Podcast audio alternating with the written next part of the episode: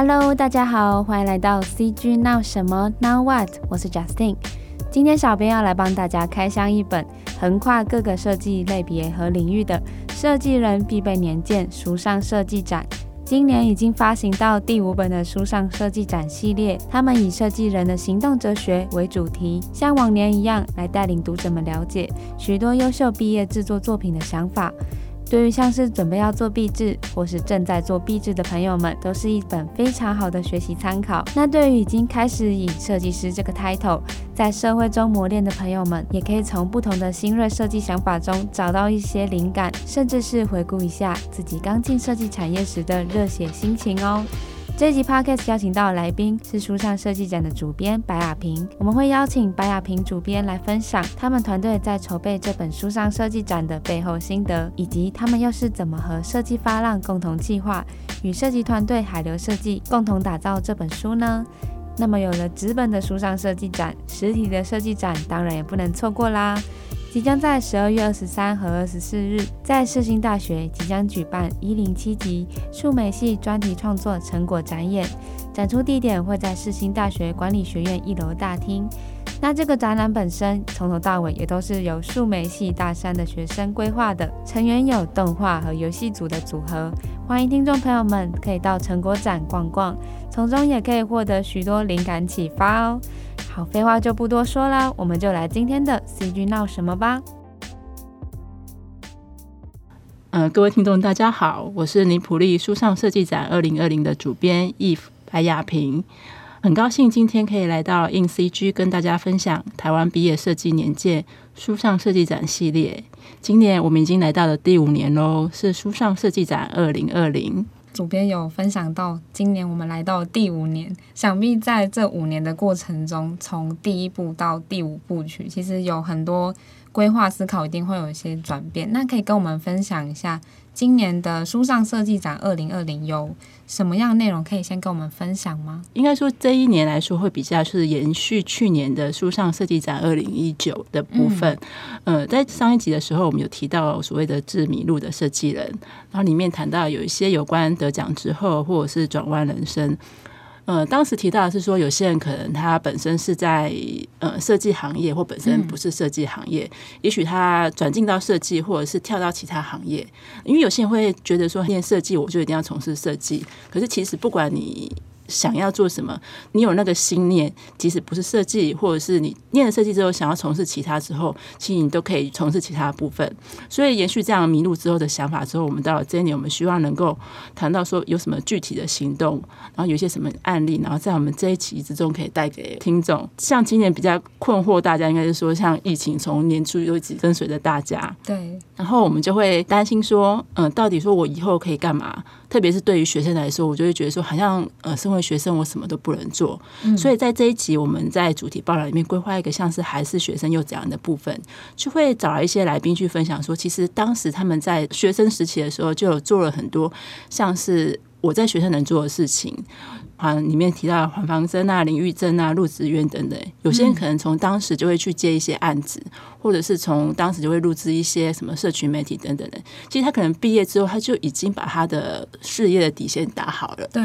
变成说在学校只是他一个呃养成的时期，然后到了之后他就可以开始去做一些未来想要去做的事情，而且甚至像延续到上一集的部分说，因为上一集有个叫做呃 Lacy 的食物包，然后当时他可能只是一个毕业作品，可是到了今年。他透过了募资之后，他变成一个上市的产品。当时募资还募资了将近两千万的这样的状况。Oh. 毕业制作，其实他可以是为自己以后将来人生打底，而不是很像只是一个让自己毕业的作品。这样其实就会非常可惜。所以在这一年之中，我们希望能够带一些比较行动上的案例等等的，让他们。规划说，我以后可以做些什么？不止刚刚说的那些，其实还有很多部分可以，大家可以去翻出来看看。对，我们等一下可以再陆续谈到。主编，您刚刚讲到的是学完了大学四年，然后做的毕业成果，其实只是为了让他毕业，然后才做出来，其实很可惜。嗯、那想必也是当初就是想要跟团队一起出版书上设计展，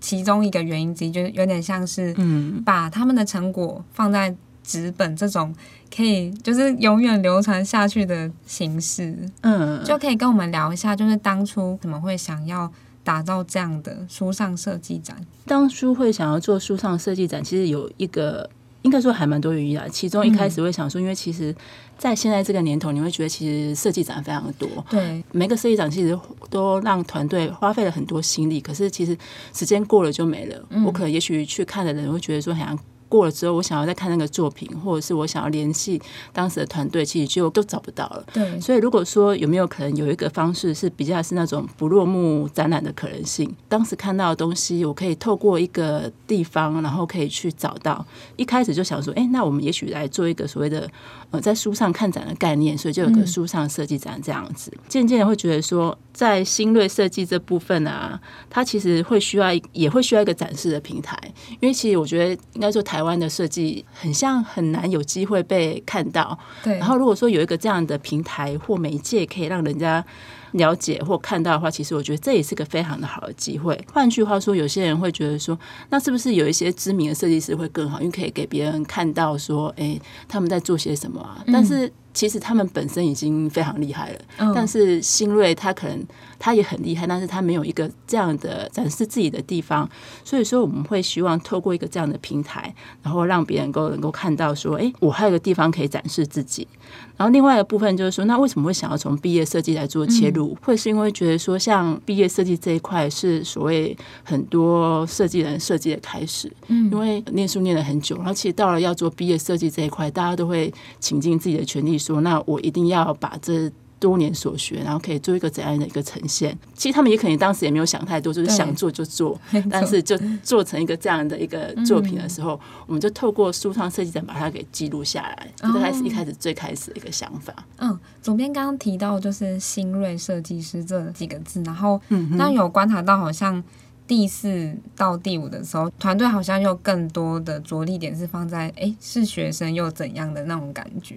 因为每个人都会有困惑的时候，特别在即将要进入社会那个时候，会觉得说，那我到底之后可以干嘛？应该说，从上一集到这一集，我们会就会比较 focus 在这一点，说那处在一个这样阶段的人，我们可以给他一些什么东西？当然说主架构还是以他们毕业设计一个展示平台没有变，但是到底我们除了这个之后，可以给他们一些什么其他的东西，然后让他们其实在面对未来不会这么惶恐。对，因为这个这本书对于他们是大二大三即将要踏入毕业制作，或是选择人生跑道的时候，学长姐他们的建议其实是很棒的。嗯，对，那。好像看到，就是其他的书评人有分享说，这本书很像是有人他想要看有没有商业机会的合作，嗯、或者是想要知道学生创作他们有什么想法。其实这本书都很好参考。嗯、应该是针对这本书，我们大概有几个定位啦。嗯，然后一开始来说，会希望说在选戏的时候，其实有时候我们可能只是看到说觉得。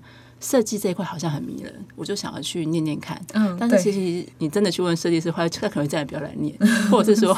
你如果害一个人就要去念设计这样子，大家都有这样的一些说法啦。你可能半夜不能睡觉要做东西，然后很辛苦做出来的东西又要被同学、被老师打枪，那你可能整个又要重来。然后所以你在选系之前，如果说有一个这样的窗口，让你先去看看说，哎，到底设计这个行业它到底本身是在做些什么？它可能会让你先去再去思考一下说，那我是不是真的要选读设计这个部分，嗯，第二部分来说，那可能我决定了我要进来之后，那我可能在面对我要做毕业设计的时候，我在面对困惑未来的时候，那我到底有没有一些比较符合我现在可以去看到、去了解到的东西时，那我也可以进来书上设计展看看，说，诶，那这些前人之前做毕业设计是怎样的一些过程，我们可以去思考到说，那。我到底以后要开工作室，还是我去公司上班等等的，很多我可能毕业之后会面对的问题，我可以去怎么做思考，或甚至说，我现在即使我还是学生的时候，我到底可以做些什么，而不是坐以待毙，我就等，好像等到毕业之后，一切就豁然开朗。那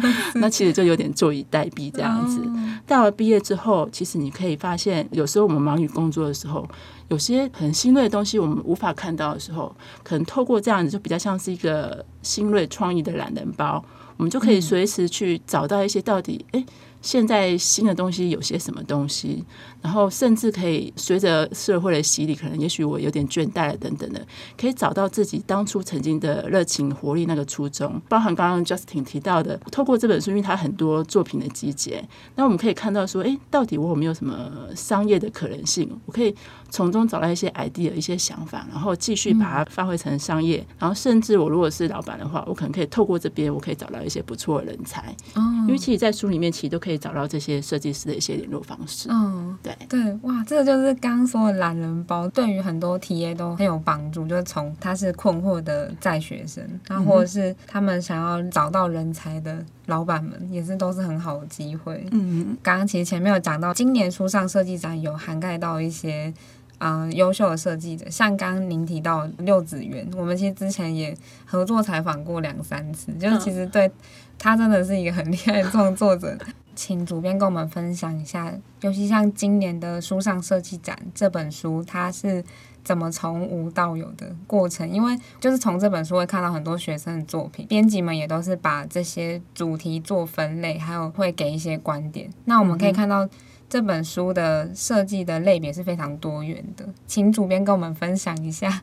哦，可以啊，因为其实在我觉得今年书上设计展二零二零收了其实是二零一九的作品，嗯，但是在二零一九部分其实还有所所谓的设计展的部分。对，今年因为疫情就取消了，那变成说可能今年可能只能主要以线上为主这样子。然后在去年的时候，我们可能会先去各个展场，可能先大概看一下大概今年的作品有个什么样一个状态这样子，也许回来。之后我们会继续再从线上去看，大概先对作品有一个了解。呃，这本书其实有些人会觉得说，哎，那不是跟一般年鉴很像吗？可是其实年一般年鉴可能就是比比较属于单校系或单科系等等的。嗯、但是其实，在我们书上设计展部分，在作品收入它会比较多元性，它包含了跨校系、跨类别或跨奖项。然后因为融合了不同的学校，或者是甚至不同的奖项，透过这样就可以知道说，到底他们去做一些怎样的思维。然后我们就可以从他们的思维里面去挑选，说，哎，那我可以从中里面做一些什么样的部分？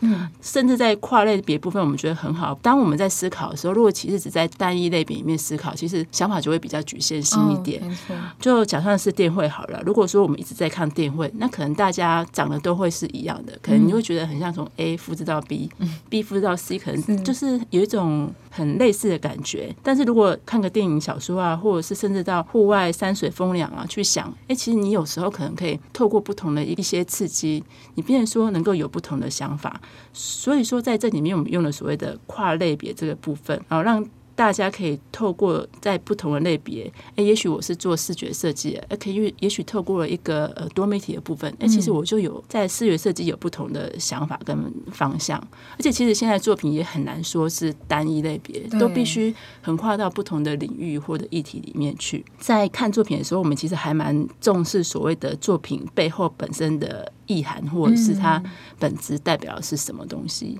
嗯、大家可以发现，其实像我们的书，目前主要是分成五个议题啦。对。然后，其实这五个议题当时在想的时候，可能会以人为出发的所谓的关怀的面向，然后可能再带到地方，甚至带到文化、带到环境、带到未来等等的。所以，我们会透过这样去思考说，那。嗯，到底今年的作品有没有哪些是等于说从中心扩散一直到未来，然后去找合适的作品，让它去被更多人看见，甚至了解这样子。嗯、看作品的时候，我们也会希望说作品尽量它是比较完整性比较高的。嗯、当然，也许说学生的作品还有一些改善的空间呢、啊。是，等于说在看的过程，你会发现其实有些作品就是会比较。完整性一点，我觉得这有时候可能会比较主观一点的感觉，对。哦、但是或者是说文化东西好了，嗯、你就会看到 A 跟 B，它就是会有一个不同的呈现方式。在这两个作品在面对这样的议题时，它到底怎样呈现的时候，其实你就大概会有一个感觉说，哎，那。我可能会觉得说这个东西比较能够打动我，然后而且我觉得很重要的是说，因为在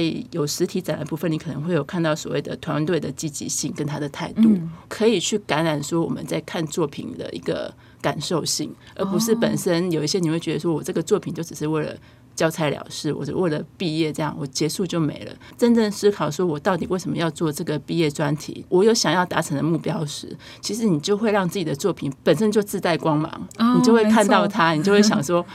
啊，我就是想想让更多人一起看到，然后也许我们能够让这些作品有更多不同的发挥，这样。哎，小杰，你有想过你的梦想是什么吗？梦想哦，我小时候呢，希望长大之后可以变成一个侵略地球的外星人。哈哈哈，那是什么奇怪的梦想啊？爸，你说说看，你的梦想是什么啊？嗯，我想想，应该是希望未来可以养活自己吧。你也太实际了吧？是你的梦想太奇怪了。哎，对了，你知道世新大学数文系要举办一个展览吗？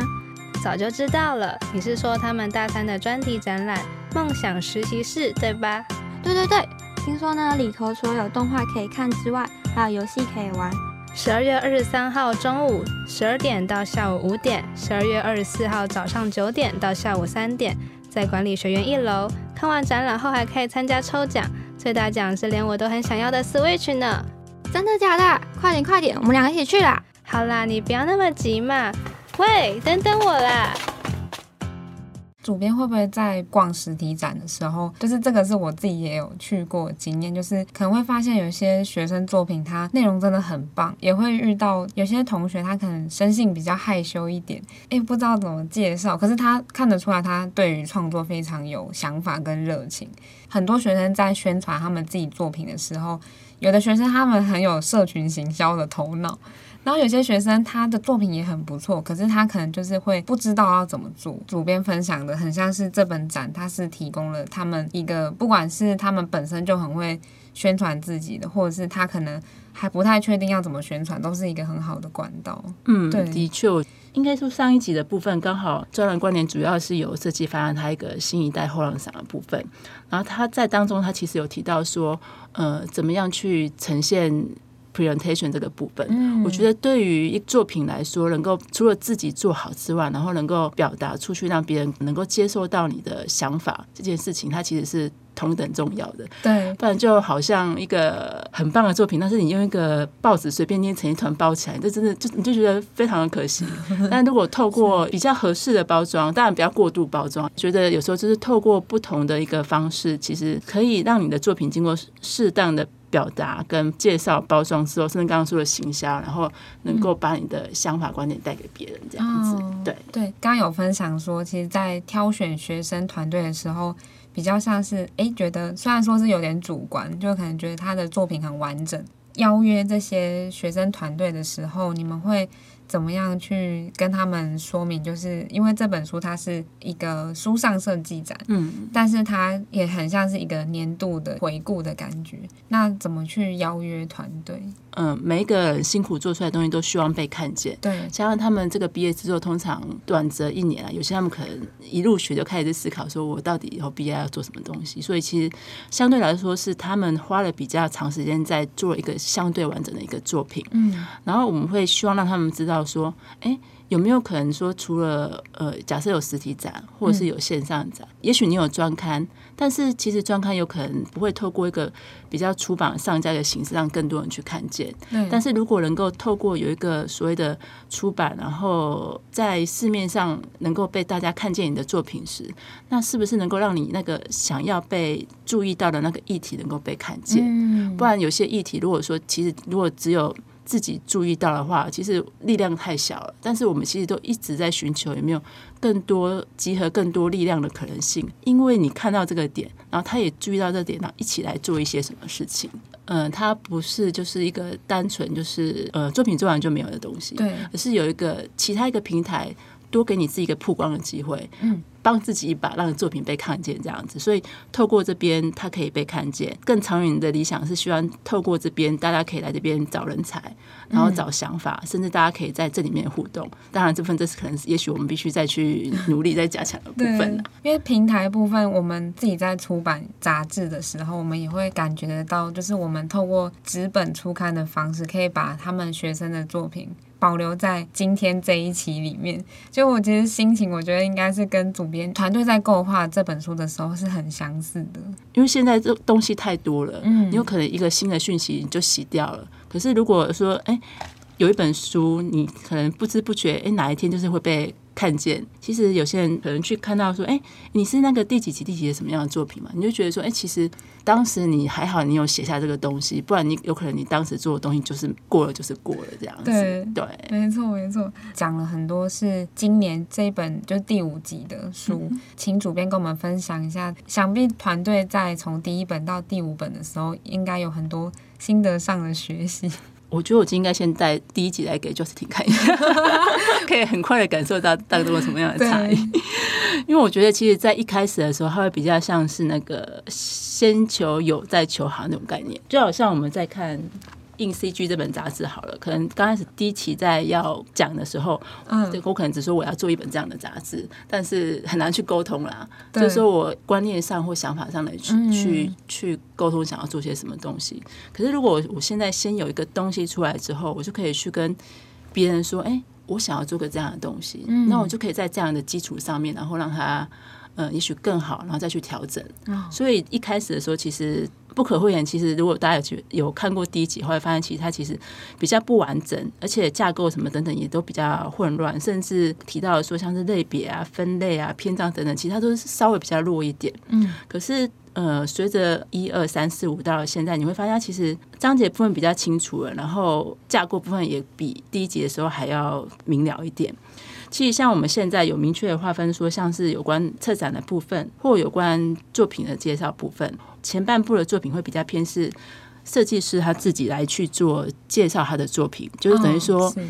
要说比较像是一种回顾的性质啊，就等于说我做完我的作品之后，我重新再去审视我到底这当中，呃，我遇到了什么问题，然后我怎么去解决，然后甚至有些人会谈到说，那我关于这些。作品我之后有没有还有没有什么计划或想法等等的？它是比较设计师他本身自己去去做分享去做剖析，也许我们会再加一个呃所谓的编辑观点，有个第三者的立场去看这个作品。可是到了专栏观点这部分啊，可能就会有那个。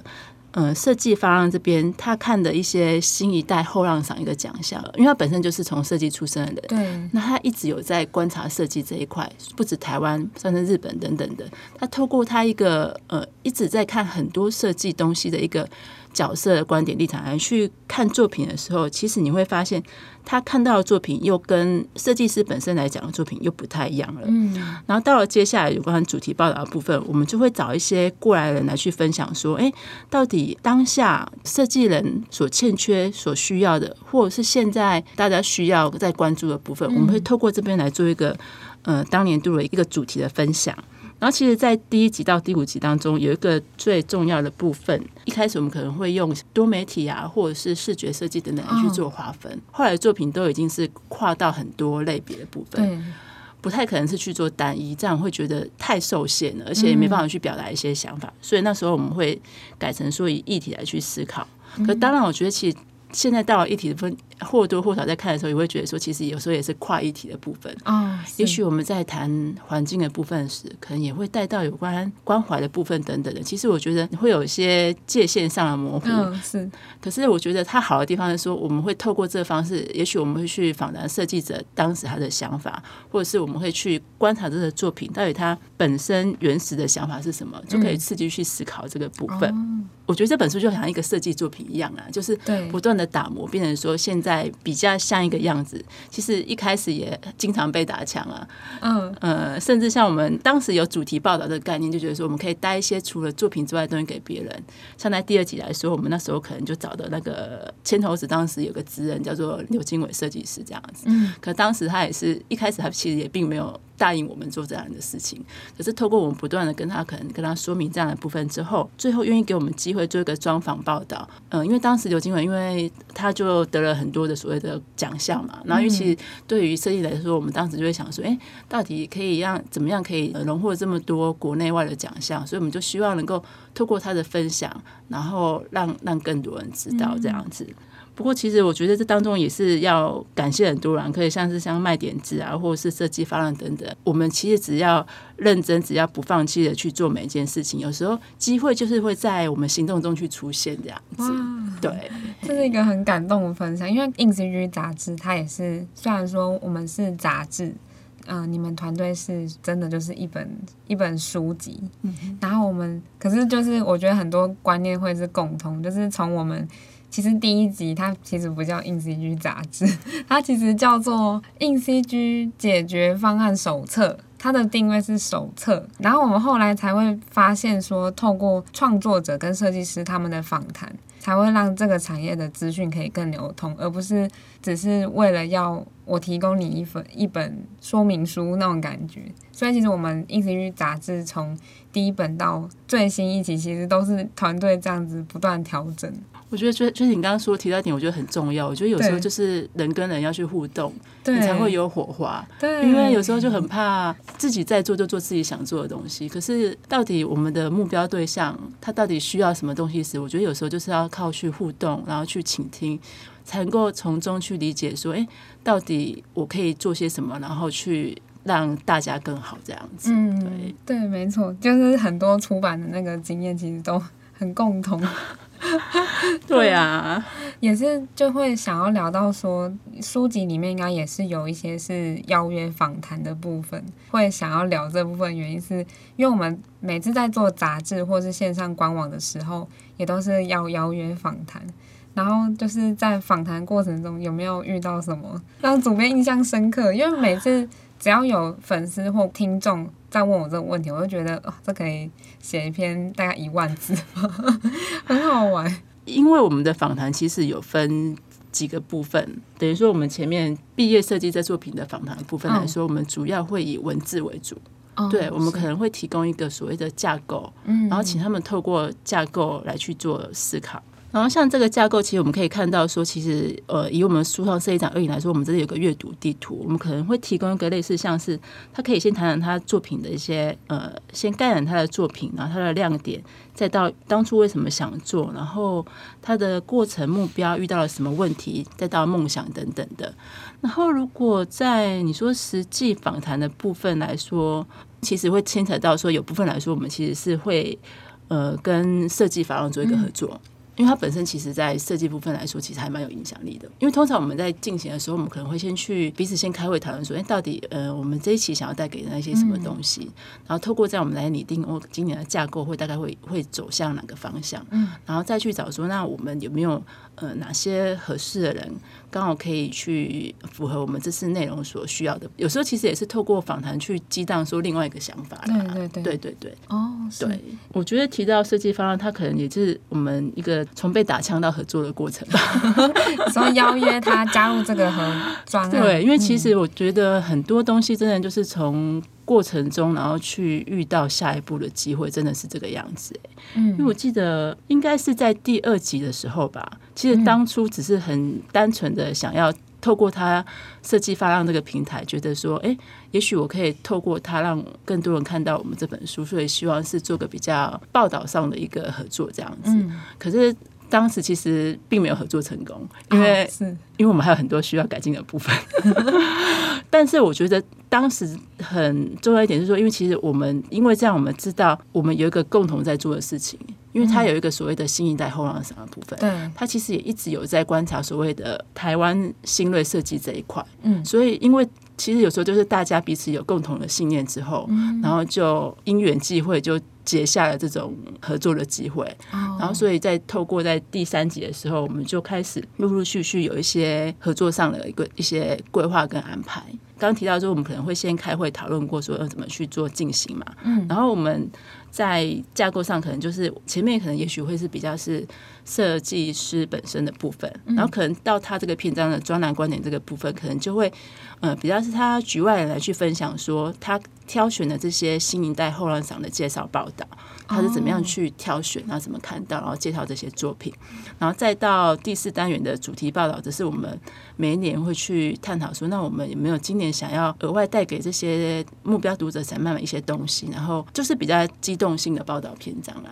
哦，对对，因为刚刚也是前面有分享到，从第一本到第五本，其实中间有很多跟我们一样，就是出版杂志有很多辛酸血泪，一定都想必在不言之中。刚刚主编有分享了怎么跟设计发浪主理人 Chat 合作的过程。那我们也有注意到今年的书上设计展主视觉封面非常抢眼。那可以跟我们分享一下，就是跟设计端跟海流设计之间是怎么去讨论，就是这部曲的设计规划。我觉得今年如果说今年印象中最深刻的过程的部分，我觉得主视觉的波折应该也算是其中之一啦。哦，是。因为其实这本书当一开始它其实并不是。采用亮色系哦，然后一开始它其实是比较黑色系，有那种数位随机科幻感啊。然后反正过程就是一些因缘际会，然后在不断调整之后，最后才出现这个所谓的荧光绿色。嗯，然后当时会最后定案是荧光绿色，其实大概有几个方式来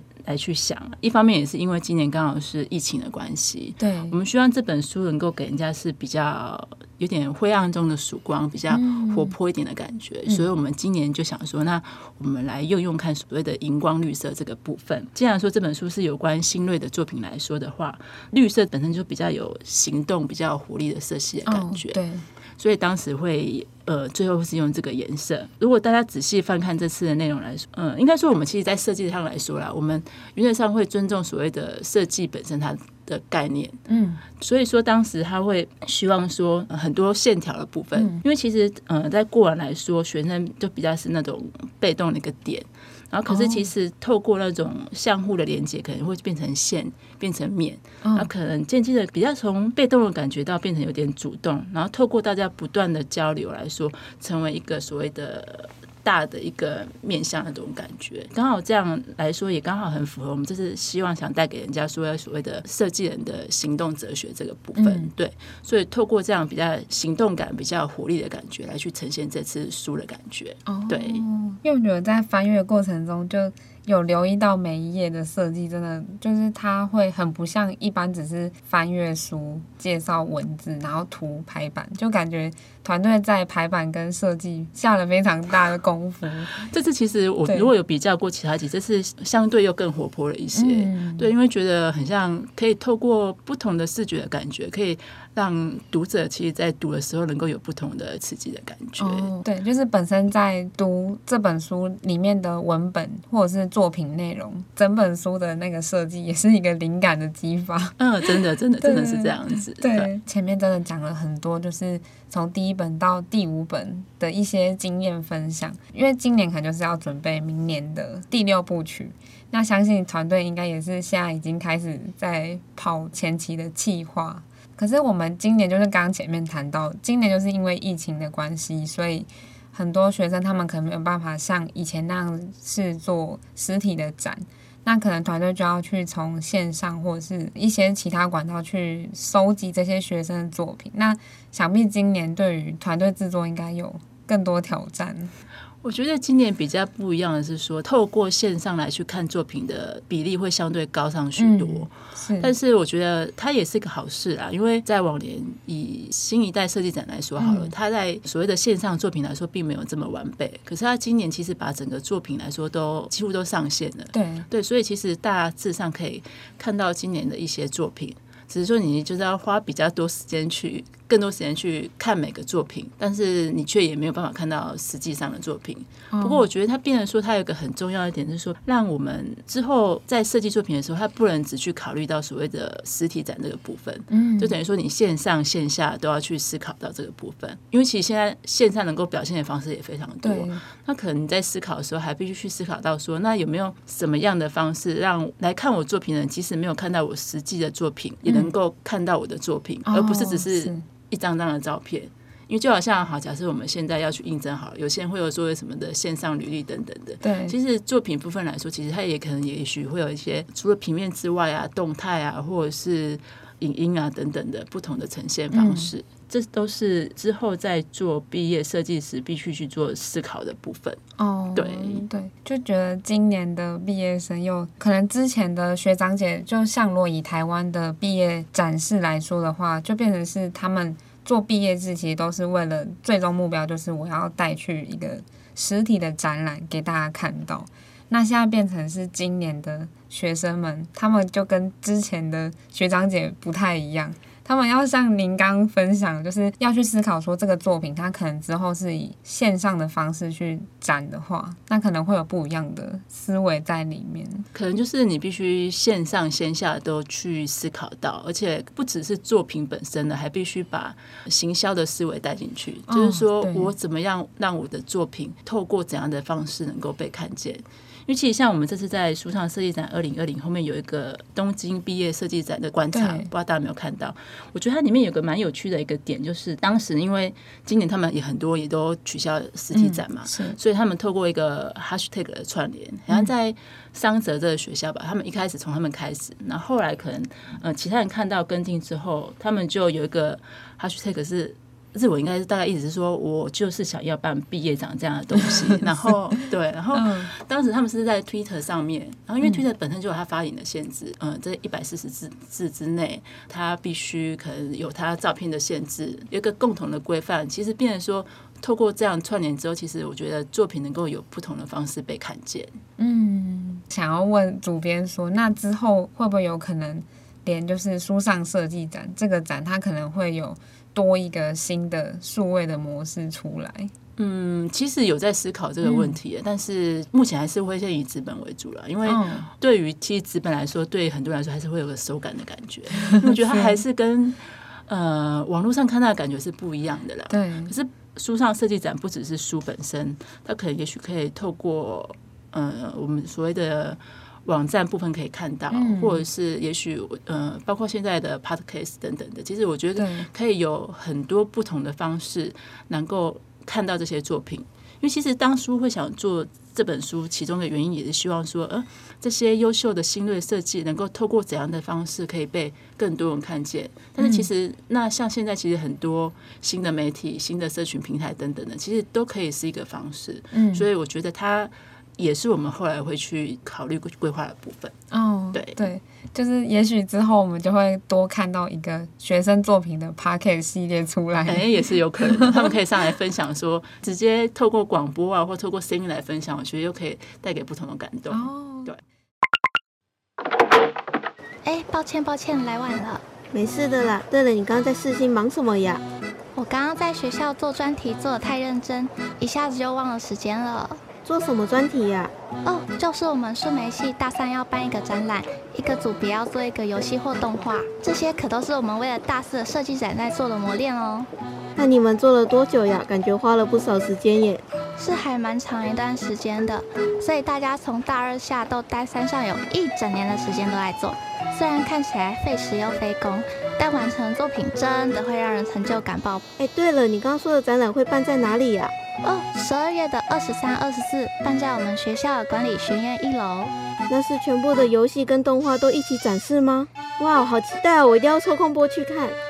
对了，在那之前，我们也会在学校里摆摊，让大家玩游戏拿抽奖券。而且展览第二天有好礼要抽给大家哦。这么赞，不多说了，我直接把那天的班排掉。那想请主编分享一下，您这几年有没有看到其他的？因为本身也是教育的背景，嗯，那有没有看到其他像学生他们在呈现自己的时候，有很有趣的形式在做？嗯，很好回答，也很不好回答，因为我觉得，因为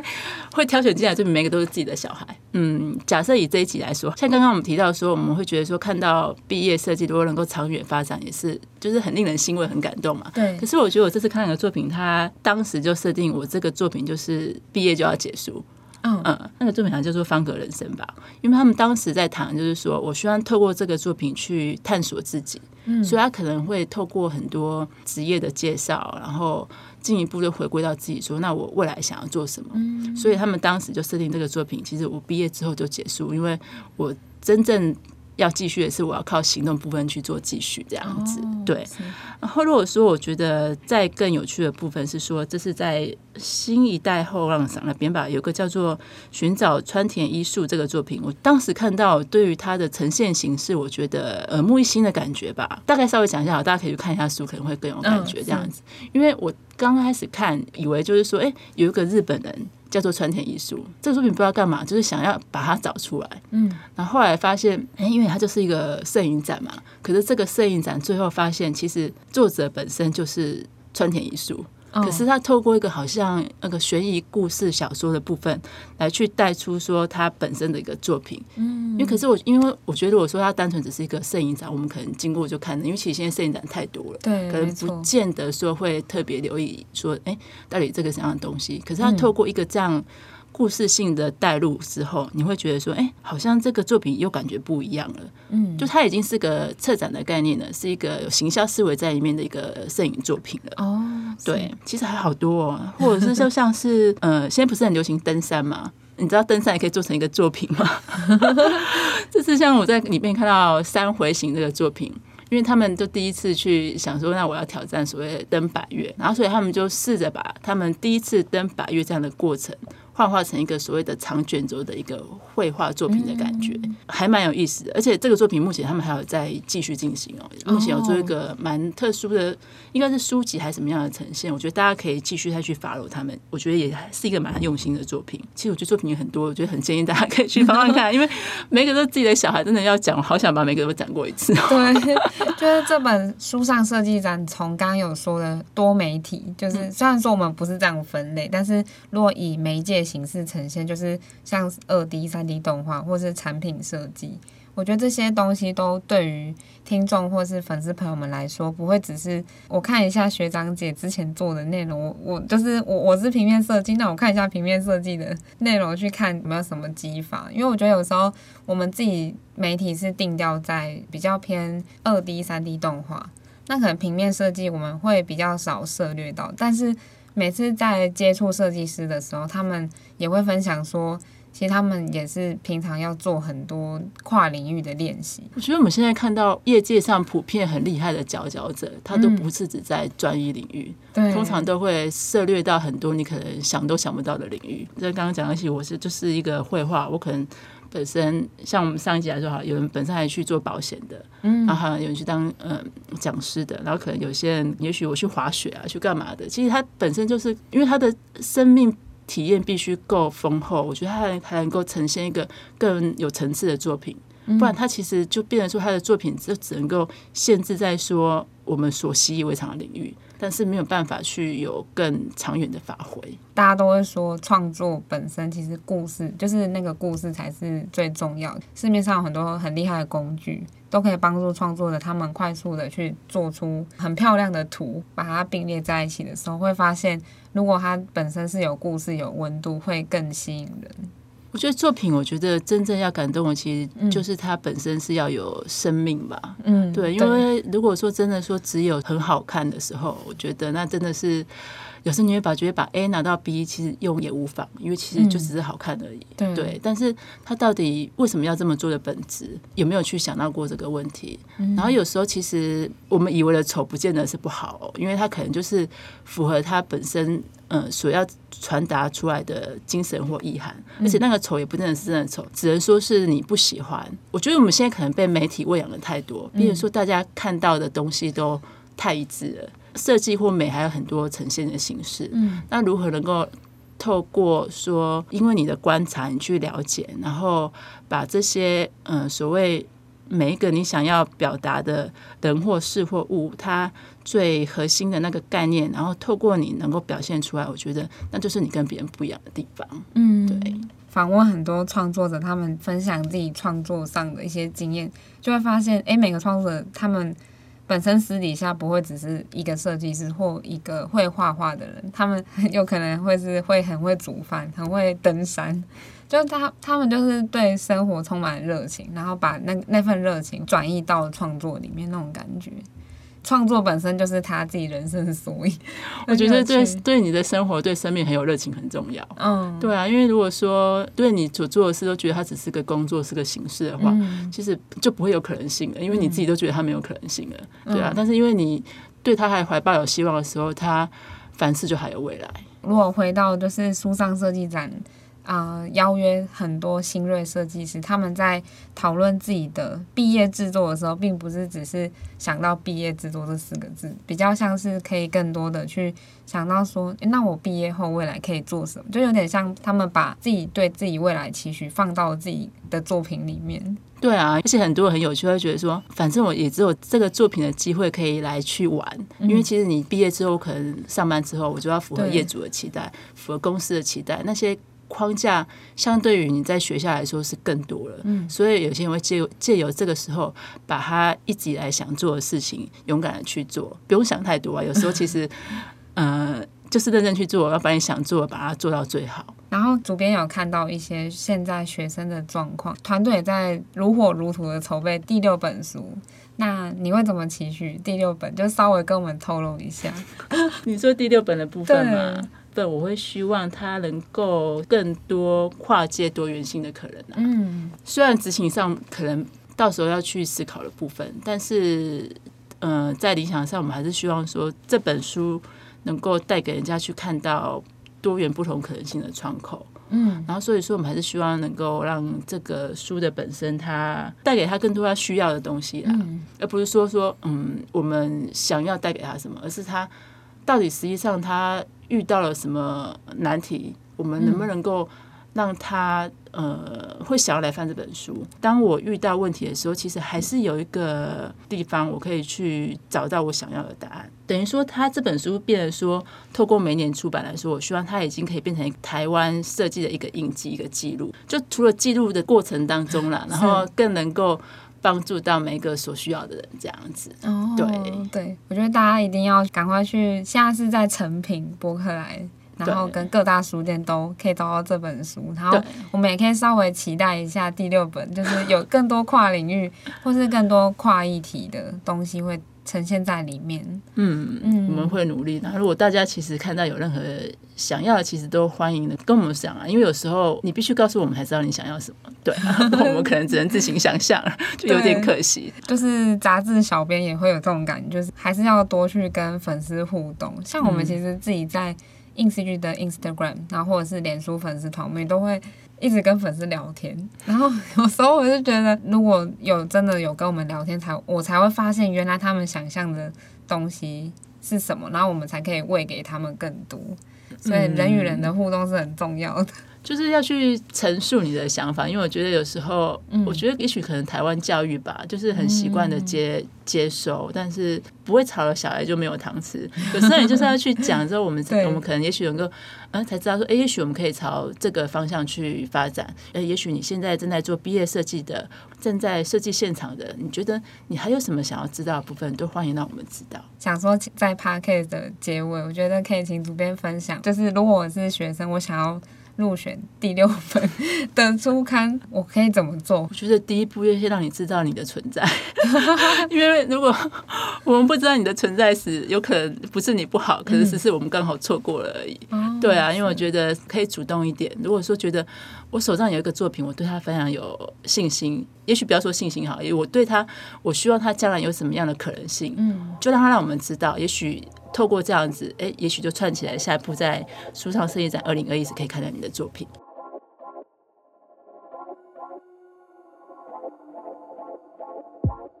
感谢各位听众朋友的收听，白雅萍主编在这一集 Podcast 不仅分享了书上设计展的背后故事，也在最后分享了，如果想要在下一刊的书上设计展分享你的作品，可以到尼普利的脸书粉丝团找到编辑团队做询问哦。那讲了这么多，其实还有一个更重要的消息，就是主编在访谈结束后，也很大方的跟小编说，他们想要送出两本今年的这本书上设计展给 INCG 的听众朋友们。想要获得这本书的朋友，可以到 INCG 的 Instagram 和脸书粉丝团找到相关抽奖资讯。我们会在这两个平台各抽出一本书。那我们就下星期天同一时间晚上八点继续闹一波喽，拜拜。